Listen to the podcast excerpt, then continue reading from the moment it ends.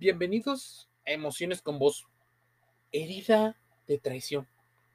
¿Cómo sanarla? Es la pregunta que muchas personas se llegan a hacer. La necesidad de control, de certidumbre, muchas veces lleva a las personas a mentir, a traicionar, a no comportarse como les gustaría realmente.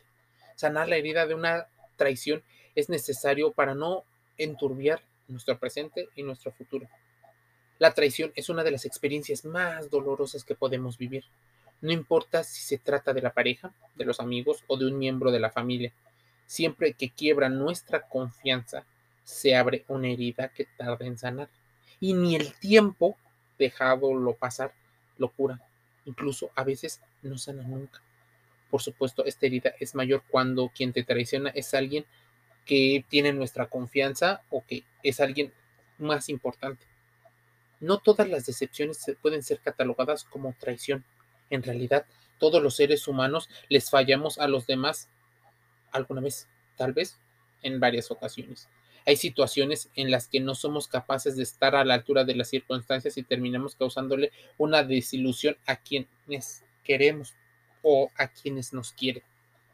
Sin embargo, la traición no debe de ser normalizada.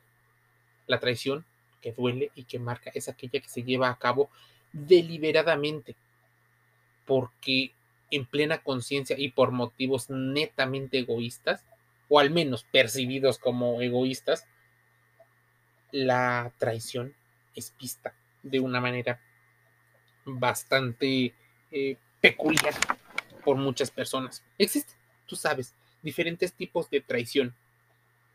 La ruptura de lo establecido, de las reglas implícitas y de las explícitas suele ser de las más comunes, defraudando la confianza.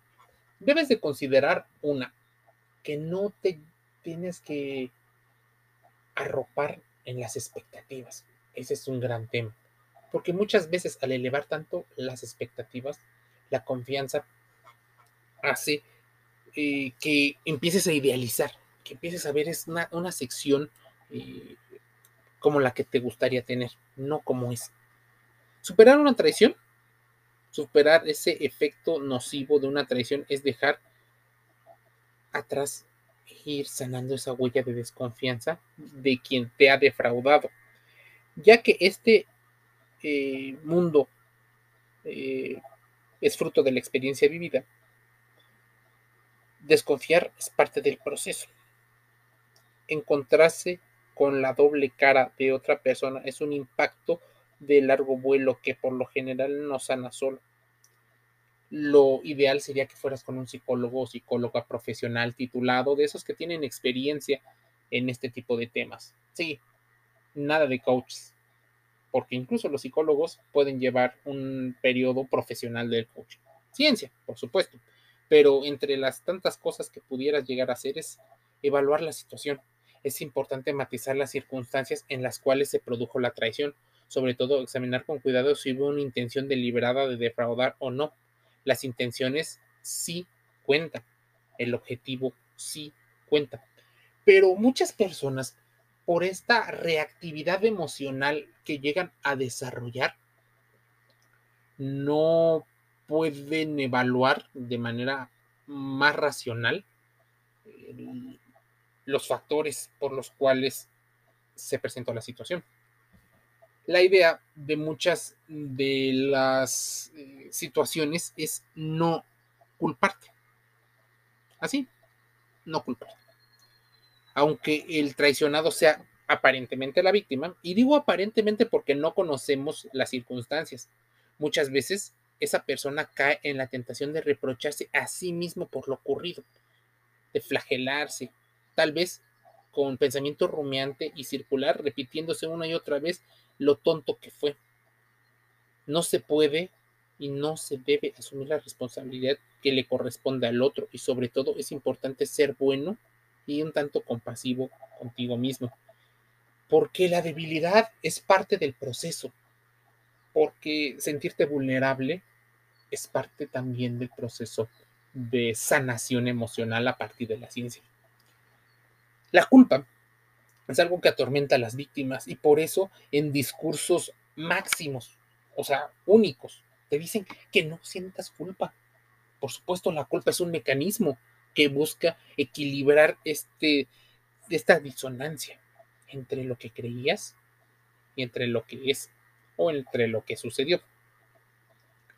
Muchas personas te hacen esa recomendación de que no llegues a desarrollar eh, pues mucho más de lo que pues en verdad es aceptar lo sucedido a veces también eh, se puede llegar a caer en la negación o en renegar de lo sucedido.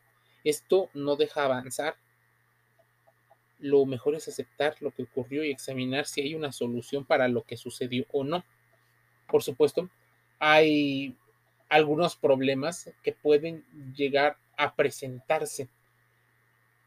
Y asumir tu responsabilidad es importante porque existen factores de riesgo y responsabilidades compartidas. Por supuesto, nadie quiere ser el que tiene más del 50% de responsabilidad o de culpa, si lo quieres llamar así. Realiza un balance sobre este tipo de fallos. No hay que olvidar que por duro que sea, es importante hacer ese balance y buscar el camino del perdón para nosotros mismos, pero perdonar no significa aceptar sin consecuencias lo sucedido, tampoco hacer como si nada hubiera pasado, error estúpido que mucha gente te dice, que no pasó nada, borrón y cuenta nueva. Por supuesto que no hay borrón y cuenta nueva porque queda en tu memoria, queda en tus recuerdos. Más bien se trata de reconciliarse, aprender a, a procesar porque las traiciones muchas veces son muy dolorosas, pero se lo dejamos todo al tiempo y no a la ciencia. La sanación de esas heridas, por ejemplo, la herida de la traición, puede ser algo que nos lleve a sanar y no estar desconfiando de todo mundo, no llevarnos a esta hipersensibilidad, incluso a esta hipervigilancia que muchas veces se desarrolla en las personas que han sido traicionadas de alguna manera. A ver, también existe la percepción de traición, así que cuidado con lo que estamos hablando porque deberías de preguntarte a ti mismo si estoy viviendo una traición eh, real o puede ser la forma en la que yo y mis formas lo evalúan. Antes de que te lo digan, por supuesto, porque cuando te lo evalúan, sentirás que te están minimizando. La herida de traición se forma cuando sentimos que, por ejemplo, de niños, en su origen, algunos de nuestros padres no mantuvieron sus promesas o traicionaron nuestra confianza. Promesas que no se cumplieron jamás, expectativas no cumplidas según las ideas que teníamos de un progenitor ideal, no responder de la forma esperada o no cumplir con lo acordado, nos hicieron creer una cosa y sentimos otra, por lo que nos sentimos engañados. Contaron cosas tuyas íntimas o de otras personas. Escogieron a otras personas en lugar de a ti, haciéndote a un lado y por supuesto viene la sensación de sentirte menos. Esta sensación de traición que interpretamos en nuestra infancia tal vez provocó una sensación de gran desconfianza en los demás, como que hay que estar alerta por si nos vuelven a traicionar y que nadie es de fiar. ¿Cómo se manifiesta la herida de traición, por ejemplo, en los adultos? En una máscara, controlador y desconfiado. Las máscaras tratan de protegernos de nuestro principal miedo, que aquí sería el volver a sentirnos traicionados. La máscara se convierte en nuestro único mecanismo de protección, un mecanismo un tanto infantil porque no hemos desarrollado nuevas habilidades emocionales de resiliencia, de respeto, de autoestima, de incluso de disfrutar lo que tenemos. Porque tal vez no hemos aprendido a hacerlo de otra manera. Cuando es algo aprendido para nuestra supervivencia, eh, no lo toman tan mal, pero cuando es intencional, uff, peligroso. ¿Cuáles son las características? Personas que necesitan controlarlo todo. Personas que se sienten constantemente traicionadas, que no soportan tanto la incertidumbre y por eso necesitan tener esa certidumbre y ese control. Fobia a las mentiras, a la deshonestidad, a las promesas no cumplidas, a las traiciones, incluso a las infidelidades. confunden su necesidad de control con un carácter fuerte y dominante. Y eso está ocurriendo mucho en las personas que tienen un rol eh, pues de liderazgo en algún sector con alguna persona o algún grupo. Confundir carácter fuerte, duro, con esa necesidad de control y esa necesidad de ellos ser dominantes. Oyes, no importa, estoy hablando en general de lo humano. Tienen la creencia de piensa mal y acertarás. Mm, son personas que tienden a ser más celosas y que creen que con el control evitarán ser engañados. Tienen altas expectativas y exigencias, por lo cual no todas las personas les parecen suficientemente dignas de su confianza. Entonces, expectativas y realidades se pueden llegar a distorsionar y a verse diferente. Cuando son ellos los que o las que incumplen sus promesas, se justifican o incluso llegan a negarlo. Tal vez pueden llegarse a hacerse las víctimas por decir que es que fue culpa o es responsabilidad de un pasado que no ha trabajado. Es de valientes trabajar ese tipo de heridas emocionales, tal vez las cinco heridas emocionales, porque el sentimiento de tristeza profundo cuando se sienten solo no es más que uno de los tantos reflejos de las personas que tienen una herida de traición. Creen que siempre tienen la razón, son muy tajantes, exigentes, incluso crueles, a veces hasta poco empáticos. Dan la imagen de ser fuertes y poderosos y se lo empiezan a creer con su autorrelato van del amor al odio fácilmente, devaluando e idealizando en una montaña rusa que puede descontrolar a las otras personas. Y esa sensación de nuevo control o pérdida de control destruye también al otro individuo que está cerca de ellos. Se asustan si la otra persona no accede a su control. O sea, imagínense a qué grado estamos llegando donde la gente se molesta por ello. Si van del amor al odio, también son inestables e inmaduros emocionalmente. Hacen lo que sea necesario para conseguir lo que quieren, desde ser crueles hasta usar el victimismo o el chantaje emocional. Incluso llegan a mentir o a ser bastante obstinados para, conseguir sus metas.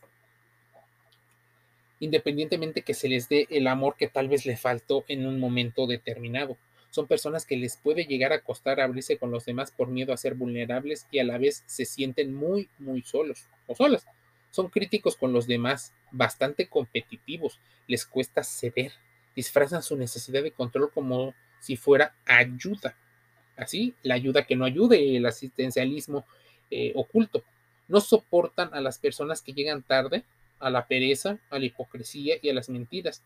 Los rechazan, detestan esta situación son más exigentes con quienes les rodean que consigo mismo, aunque también lo son con ellos en un grado alto para poder demostrar que son merecedores de confianza.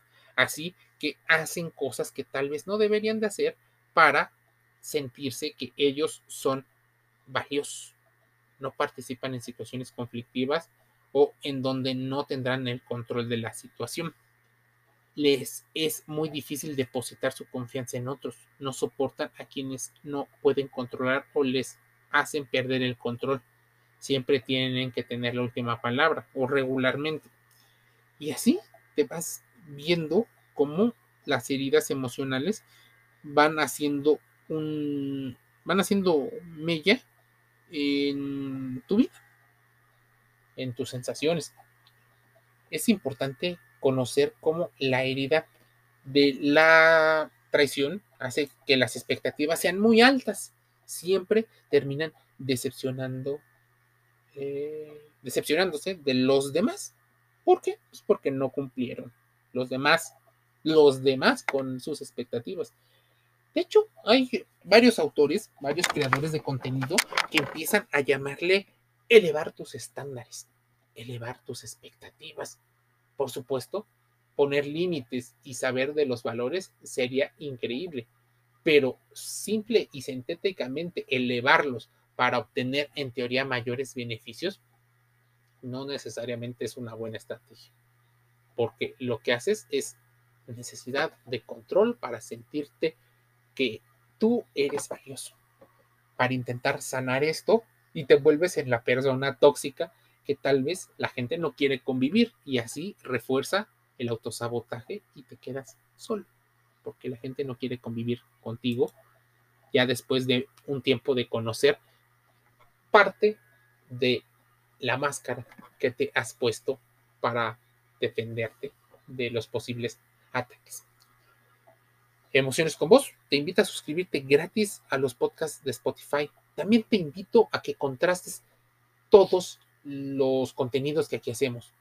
Estamos en Spotify, en Google Podcasts, en Amazon Music Audible, en iHeartRadio, Anchor FM, Deezer, Apple Podcasts, iTunes, para que nos escuches y hagas la reflexión, contrastes la información y, de preferencia, si tienes alguna duda, acude con un psicólogo profesional, ese titulado, ese que fue una universidad, ese que tiene un certificado que lo avala la Secretaría de Educación del país del que me escuches. Te envío un saludo y nos escuchamos el día de mañana.